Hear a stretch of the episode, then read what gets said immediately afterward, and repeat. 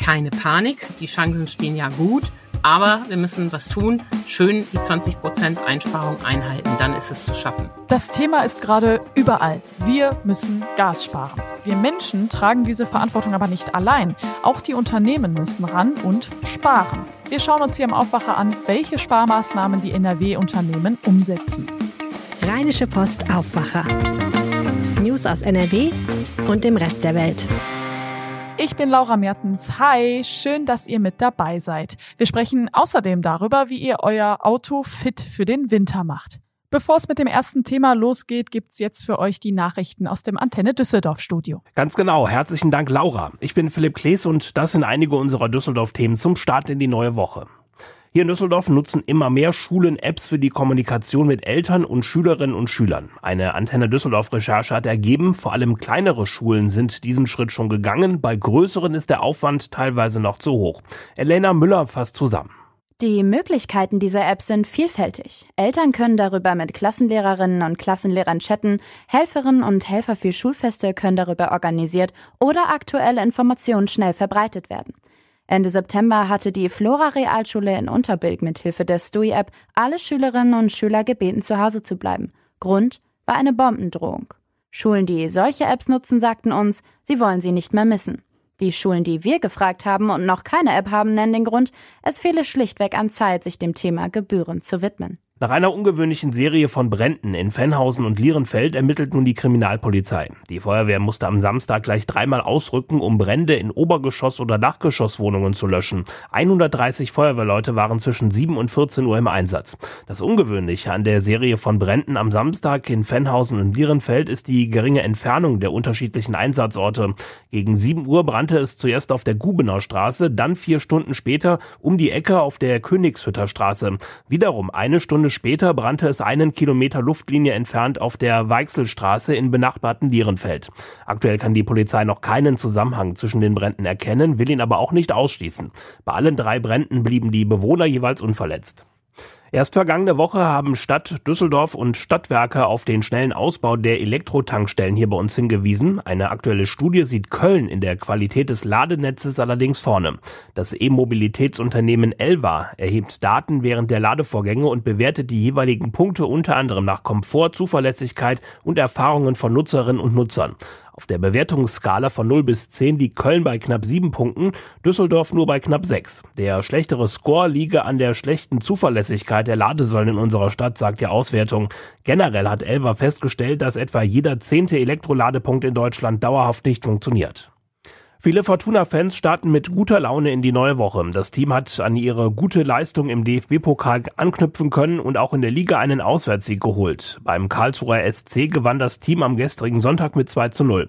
Chris Pettersson war mit zwei Toren in der ersten Hälfte der Matchwinner. Sportvorstand Klaus Allofs war nach dem Spiel sehr zufrieden. Das äh, war schon ein Statement der Mannschaft, so wie es gemacht hat, wie sie gearbeitet haben, wie, wie vorne David und, und Emma, wie die begonnen haben, wie alle anderen, die immer keinen Ball eigentlich verloren gegeben haben haben, immer wieder die Räume geschlossen haben. So, dann kann man so spielen.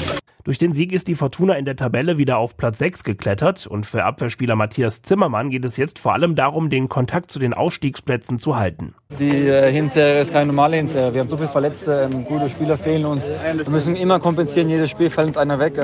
Die Jungs machen es gut. Wir wollen ähm, Punkte sammeln, so viel wie es geht, so nah dran sein, wie es geht im Winter. Und dann im Januar ähm, eine Rückrunde greifen wir an. Am Abend wurde dann auch das Achtelfinale im DFB-Pokal ausgelost. Die Fortuna muss in der dritten Pokalrunde beim Ligakonkurrenten Nürnberg antreten. Gespielt wird Ende Januar, Anfang Februar. Nach zwei Auswärtssiegen in Folge hat die DEG das Heimspiel am gestrigen Sonntag verloren. Gegen Aufsteiger Frankfurt gab es eine 2 zu 4 Pleite. Vor fast 7500 Zuschauern hatte die DEG zu Beginn des letzten Drittels noch mit 1 0 geführt. Im Schlussabschnitt konnte Frankfurt mit drei Toren in Folge die Partie aber noch drehen. DEG-Stürmer Alexander Blank mit seiner Erklärung für die Niederlage.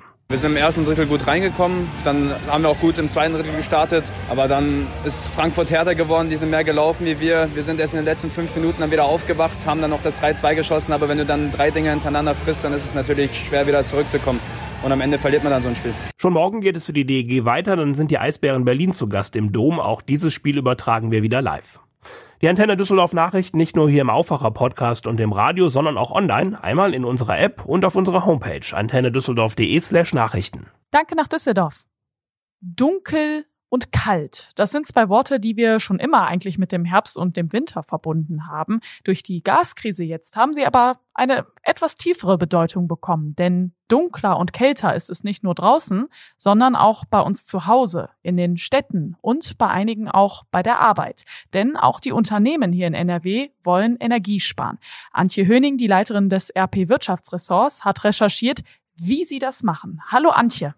Hallo Laura.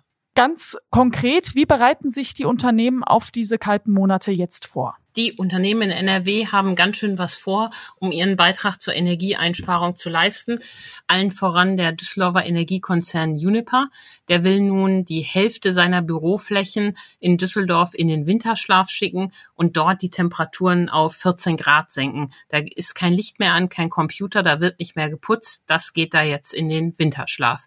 Damit will man mit gutem Beispiel vorangehen. Uniper wird ja vom Staat mit Milliarden gestützt und seinen Beitrag zur Energieeinsparung leisten. Aber auch andere Konzerne wie E.ON ähm, machen Ähnliches. E.ON will an allen Standorten im Schnitt 20 Prozent einsparen. In Essen, wo ja die Zentrale von E.ON ist, gar 25 Prozent der Energie einsparen. Jede Kilowattstunde zählt, sagen die Sprecher von E.ON, und das will man entsprechend umsetzen. Logos sollen auch nicht mehr an sein. Das hört sich ja jetzt erstmal ganz gut an. Mal so dein Eindruck, wie viel bringt das denn? Oder auch wirklich ganz spitz formuliert, ist das denn jetzt genug? Also da ein paar Logos auszuschalten, bei ein paar Räumen halt das Licht auszulassen und Temperatur runterzudrehen. Reicht das? Naja, das ist ja das, was die Unternehmen äh, bei ihren Verwaltungsstandorten machen. Und die Bundesnetzagentur sagt ja, wir müssen insgesamt alle 20 Prozent sparen. Und wenn E.ON da die Latte genauso hoch legt, ist das ja prima. Die großen Verbraucher in der Industrie sind natürlich die Produktion, sind die Chemiebetriebe. Da kann man ja nicht einfach sparen. Da gehen die Unternehmen ja ein bisschen anders vor. Henkel und Ivonik etwa rüsten ihr Gaskraftwerk auf Kohle um, was ja auch sehr gut ist. Und manchmal macht man auch so eine Art Zwangssparen. Wenn die Preise so hoch sind, dass die Produktion sich nicht mehr lohnt, dann stellt man den Betrieb ab. Das ist fürs Wachstum und Beschäftigung ein Problem, aber fürs Energieeinsparen natürlich erstmal gut. Also mit diesem Mix macht die Industrie da eigentlich schon ganz ordentlich etwas. Wenn es richtig kälter wird und die Haushalte mal die Heizung anschmeißen müssen, was viele ja gerade nicht tun, löblicherweise, dann wird sich zeigen, wie weit die Haushalte ihren Beitrag leisten und darauf wird es dann ankommen. Einige Unternehmen, die haben ja mittlerweile auch Homeoffice fest in die Arbeitsverträge eingebaut. Das ist ja so ein bisschen so ein Überbleibsel von Corona. Jetzt könnte das aber auch zum Instrument fürs Energiesparen werden. Du hast ja gerade von so einem Mix gesprochen. Das könnte so ein Bestandteil sein. Der Bund hatte ja zuletzt die Idee, dass Wirtschaft und Verwaltung zwischen Weihnachten und Neujahr verpflichtend Homeoffice machen sollen. Was ist denn jetzt daraus geworden? Wird das so kommen? Eine gute Frage. Da scheint mir Wirtschaftsminister Habeck den Mund etwas vollgenommen zu haben. Er hatte im Juli ja angekündigt, dass zwischen Weihnachten und Neujahr Homeoffice in Verwaltung und Wirtschaft, wo immer möglich, gelten soll und dass es dazu Gespräche mit den Sozialpartnern geben soll. So richtig weiß man aber nicht, was bei diesen Gesprächen läuft. Keiner kann da recht was zu sagen. Also das scheint mir eine schnelle Ankündigung gewesen zu sein. Ich habe auch die Chefin des Deutschen Gewerkschaftsbundes Frau Fahimi gefragt, was sie denn eigentlich davon hält. Und die macht einen klaren Punkt. Sie sagt, Homeoffice freiwillig, gerne, aber das kann natürlich nicht das Mittel der Wahl sein, damit die ähm, Unternehmen Energiekosten sparen und dann die Beschäftigten zu Hause die Wohnung entsprechend mehr heizen müssen und dass diese Kosten dann auf die Beschäftigten abgewälzt werden. Also freiwillig ja, zwangsweise nein, sagt Fahimi und da bin ich total bei ihr. Ja, das ist eben die große Gefahr, ne? Genau das, was du sagst. Die äh, Unternehmen haben dann eine schöne Bilanz, keiner da, ne? Energie niedrig also eigentlich müsste ja im Rahmen dieser Ankündigung auch eine Regel drin sein, wer bezahlt mir das denn? Weil die Energiekosten steigen nun mal, wenn ich mehr Homeoffice mache. Das hat aber Herr Habeck noch nicht angekündigt, wie man das regeln würde. Nein, genau. Und da wird es keine Regel zu geben. Wer soll das da so äh, spitz abrechnen? Man, der, es gibt ja auch Haushalte, da ist dann sowieso vielleicht einer zu Hause ähm, und es wird sowieso geheizt. Also da wird es gar nicht zu geben. Die sind ja schon mit der Gasbremse vollkommen überfordert. Und die Unternehmen wollen es ehrlich gesagt auch gar nicht. Zum Beispiel Bayer habe ich auch gefragt, was sie sie denn von der Homeoffice-Pflicht halten. Und die haben ganz klar gesagt, es ist nicht geplant, dass wir zum Energieeinsparen unsere Mitarbeiter in Deutschland ins Homeoffice verpflichten schicken. Freiwillig ja, da gibt's ja auch überall klare Regeln, aber so nicht. Also das scheint mir ein Schnellschuss von Herrn Habeck gewesen zu sein. wenn wir nicht in den nächsten Wochen noch eines Besseren belehrt werden. Und eine Sache noch dazu, ich habe mich noch an zwei Dingen da auch gestoßen. Ne? Also Weihnachten, Neujahr ist ja jetzt ehrlich gesagt nicht so eine lange Zeit. Und äh, ich kenne das so aus der Wirtschaft. Das ist ja eigentlich eine ziemlich arbeitsreiche Zeit. Da geht's dann oft um Jahresabschlüsse. Macht da Homeoffice sowieso nicht irgendwie gar keinen Sinn? Da sind die, Unterschiede, die Unterschiede ja groß zwischen den Betrieben. Du hast recht, in den Buchhaltungsabteilungen geht's da richtig rund oder äh, wo Inventur gemacht werden muss. Aber in anderen Bereichen ähm, ist ja da auch immer so eine entspannte Zeit. Juniper zum Beispiel sagt, zwischen Weihnachten und Neujahr ist sowieso fast niemand im Büro. Da gibt's ganz wenige, die aus technischen Gründen die Zentrale im Düsseldorfer Medienhafen nutzen müssen, weil bestimmte Tätigkeiten da nur vor Ort gemacht werden können. Da seien sowieso viele in Ferien oder könnten das von zu Hause erledigen. Also das scheint mir noch gar nicht das Problem zu sein. Aber dazu ankündigen, das so eine, als eine generelle Maßnahme machen, das scheint ähnlich verrückt zu sein, wie die Osterruhe, die Angela Merkel einst verkünden wollte, um die Pandemie zu bekämpfen. Gut, dann machen wir da einen Haken hinter. Das ist also eher naja, vielleicht nicht ganz so ernst zu nehmen. Kommen wir dann aber nochmal zu den privaten Energiekosten zurück. Das hast du gerade eben schon kurz angesprochen. Für die soll es die Gaspreisbremse ab März geben. Kanzler Scholz hat sich jetzt aber nochmal so ein bisschen hervorgetan und gesagt, na, vielleicht können wir das ja schon ab Januar durchboxen. Ich habe nur so überlegt, vor dem Hintergrund, dass wir dann wirklich noch mittendrin in der Heizperiode auch sind. Denkst du, er hat da eine Chance mit, das jetzt nach vorne zu ziehen? Also für mich ist das Ausdruck des chaotischen Management der Bundesregierung.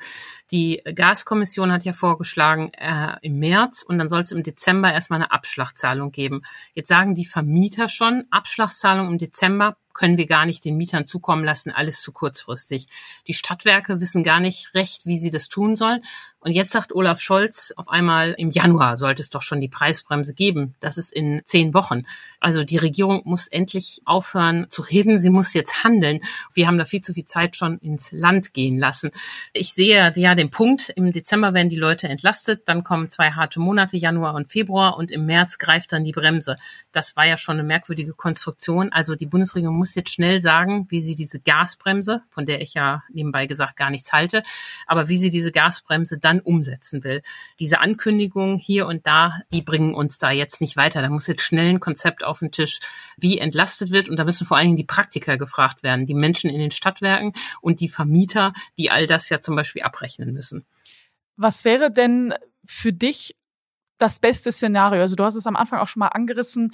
Eigentlich muss da jeder so seinen Beitrag leisten. Das sind wir Privatleute, es sind aber eben auch die Unternehmen. Glaubst du denn, wenn wir jetzt auch diese 20 Prozent von allen Seiten einhalten können, dass wir dann gut da durchkommen? Das ist eine gute Frage, die die Bundesnetzagentur in der vergangenen Woche sehr schön beantwortet hat. Die Bundesnetzagentur hat insgesamt vier Szenarien betrachtet. Ähm, einmal hat sie geguckt, kalter Winter, warmer Winter und ein anderes Mal hat sie geguckt, wie viel können wir netto importieren. Und in drei der vier Szenarien geht alles gut aus. Wir schaffen den Winter ohne Gasmangellage. Nur wenn die Nettoimporte stark sinken, aus welchen Gründen auch immer, und der Winter kalt wird, dann haben wir im Februar ein Problem. Daraus leitet sich ab keine Panik. Die Chancen stehen ja gut, aber wir müssen was tun. Schön die 20 Prozent Einsparung einhalten. Dann ist es zu schaffen. Danke dir, Antje. Vielen Dank. Dieser Podcast ist für euch kostenlos. Wenn ihr ihn mögt, unterstützt uns doch gern mit einem RP Plus Abo. Für weniger als 35 Euro im Jahr bekommt ihr den Premium Zugang auf RP Online und macht damit eben auch diesen Podcast möglich. Das Angebot findet ihr auf rp-online.de slash Aufwacher-Abo. Und es geht weiter mit einem Herbst-Winter-Thema. Es geht ums Autofahren und den Reifenwechsel wie heißt es so schön, von O bis O, Ostern bis Oktober. Jetzt ist es also Zeit für den Reifenwechsel. Fragen dazu jetzt an Thomas Müther, der Sprecher des ADAC Nordrhein. Woher weiß ich, ob meine alten Reifen jetzt noch eine Saison durchhalten? Wer seine alten Winterreifen noch weiterfahren möchte, der sollte mal die Profiltiefe überprüfen Gesetzlich vorgeschrieben sind 1,6 Millimeter mindestens. Wir empfehlen aber einfach für mehr Sicherheit, das haben Tests auch des ADAC gezeigt, 4 Millimeter an Profiltiefe. Dazu gibt's einen ganz einfachen Trick, nämlich eine 2-Euro-Münze nehmen. Hier ist der silberne Rand genau 4 Millimeter breit. Und wenn man dann die Münze mal zwischen zwei Profilblöcke steckt, in den Reifen und den Rand nicht mehr sieht, dann weiß man, dann ist noch alles in Ordnung. Wenn ich neue Reifen brauche, wie finde ich denn dann die besten für den günstigsten Preis? unser Spartipp. Man sollte zunächst mal bei den Winterreifentests, zum Beispiel vom ADAC, einfach einen Blick auch auf die Einzelkriterien werfen. Was ist mir besonders wichtig? Vielleicht das Verhalten bei Nässe oder bei Schnee. Und wenn man da so ein bisschen guckt, welche Reifen sind denn gerade in diesen Bereichen besonders gut, die mir eben wichtig sind, dann kann man durchaus auch günstigere Modelle finden und ganz konkret lassen sich dann so pro Reifen so bis zu 70 Euro sparen. Zweiter Tipp, die Reifenpreise vergleichen, sowohl im stationären Handel als auch online. Ähm, das ist ganz wichtig. Natürlich beachten, ähm, was die Montagekosten betrifft, auch Versandkosten, das muss man so ein bisschen mit einbeziehen und ähm, dann einfach gucken, wo man am Ende den günstigsten Reifen bekommt. Ja, und was taugen eigentlich Ganzjahresreifen? Ist das eine gute Alternative? Hier kommt es dann wieder auf das persönliche Fahrprofil an. Also für Autofahrerinnen und Autofahrer die vielleicht nicht in den Skiurlaub fahren oder in die Berge möchten ähm, und die vielleicht bei einem plötzlichen Wintereinbruch dann das Auto auch mal stehen lassen können, im Homeoffice arbeiten können, da sind Ganzjahresreifen durchaus eine günstigere Option. Man spart sich ja dann auch die Kosten für den Reifenwechsel im Herbst und im Frühling. Man muss die Reifen auch irgendwie nicht einlagern, da kann man auch nochmal Kosten sparen. Und jetzt kommt das Aber, diese Alljahresreifen, die sind trotz stark verbesserter Fahreigenschaften immer noch ein Kompromiss zwischen einem guten Winter- und Sommerreifen.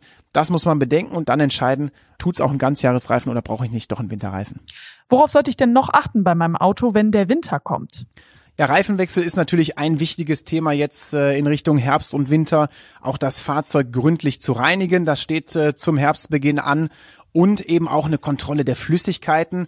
Das bedeutet, äh, für die Scheibenwaschanlage sollte man mal gucken, dass man das Ganze auffüllt. Optimal ist da eine Mischung aus Scheibenreiniger und Frostschutz. Beim Frostschutz ein bisschen darauf achten, mindestens bis minus 15 Grad. Dann ist man auf der sicheren Seite. Auch den Kühlflüssigkeitsstand kann man mal kontrollieren und den Ölstand, den sollte man auch regelmäßig prüfen. Ja, wenn man jetzt sagt, Mensch, das ist mir alles irgendwie zu viel, ähm, ich weiß auch nicht so richtig, dann hat man immer noch die Möglichkeit, zum Beispiel beim ADAC oder auch bei einer Werkstatt so einen Herbst- oder Wintercheck zu machen. Das ist gar nicht so teuer und dann machen das die Technikexperten für einen. Ganz herzlichen Dank, Thomas Müther vom ADAC. Sehr gerne. In den kommenden Tagen sprechen wir nochmal über das Thema. Dann erfahrt ihr, was ihr gegen beschlagene Scheiben machen könnt. Und jetzt kommt der Nachrichtenüberblick für euch. Die britische Tory-Partei sucht nach einer neuen Führung. Heute in einer Woche soll außerdem feststehen, wer neuer Premierminister oder neue Premierministerin wird. Die bisherige Premierministerin Liz Truss war nach gerade einmal 45 Tagen im Amt zurückgetreten. Die Bundesverteidigungsministerin Christine Lambrecht besucht heute die Bundeswehr. Sie schaut sich dort das Kommando Spezialkräfte kurz KSK an. Bei dem Treffen will sich die Ministerin ein Bild machen, inwieweit ihr Reformpaket schon umgesetzt werden konnte. In Berlin findet heute das deutsch-ukrainische Wirtschaftsforum Rebuild Ukraine statt. Der Deutsche Industrie- und Handelskammertag will gemeinsam mit der deutsch-ukrainischen Industrie- und Handelskammer Konzepte zum Wiederaufbau des Landes erarbeiten.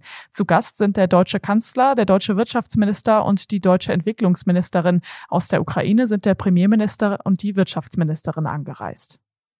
Nach dem tödlichen Unfall auf der A40 bei Bochum steht fest, dass die Falschfahrerin, die den Unfall verursacht hat, absichtlich entgegen der Fahrtrichtung gefahren ist. Offenbar hat sie auf der Autobahn gewendet. Bei dem Unfall ist die Falschfahrerin selbst und eine weitere Person getötet worden. Mitte dieser Woche soll ihre Leiche obduziert werden. Wenn euch dieser Podcast gefällt, dann lasst uns gern ein Abo da. Bei Spotify zum Beispiel müsst ihr einfach nur nach Aufwacher suchen und dann auf Folgen drücken. Dann verpasst ihr auch keine neue Folge mehr von uns. Danke. Wir schauen auf das Wetter. Die Woche startet mit vielen Wolken, örtlich Schauer und auch einzelne Gewitter sind drin. Dazu gibt es 18 bis 21 Grad und teilweise starke Windböen. Morgen geht es erstmal so weiter. Es lockert dann aber im Verlauf des Tages auf und bleibt trocken bei 16 bis 19 Grad. Das war der Aufwacher vom Montag, dem 24. Oktober mit Laura Mertens. Habt einen guten Start in die Woche. Ciao! Mehr Nachrichten aus NRW gibt's jederzeit auf RP Online. rp-online.de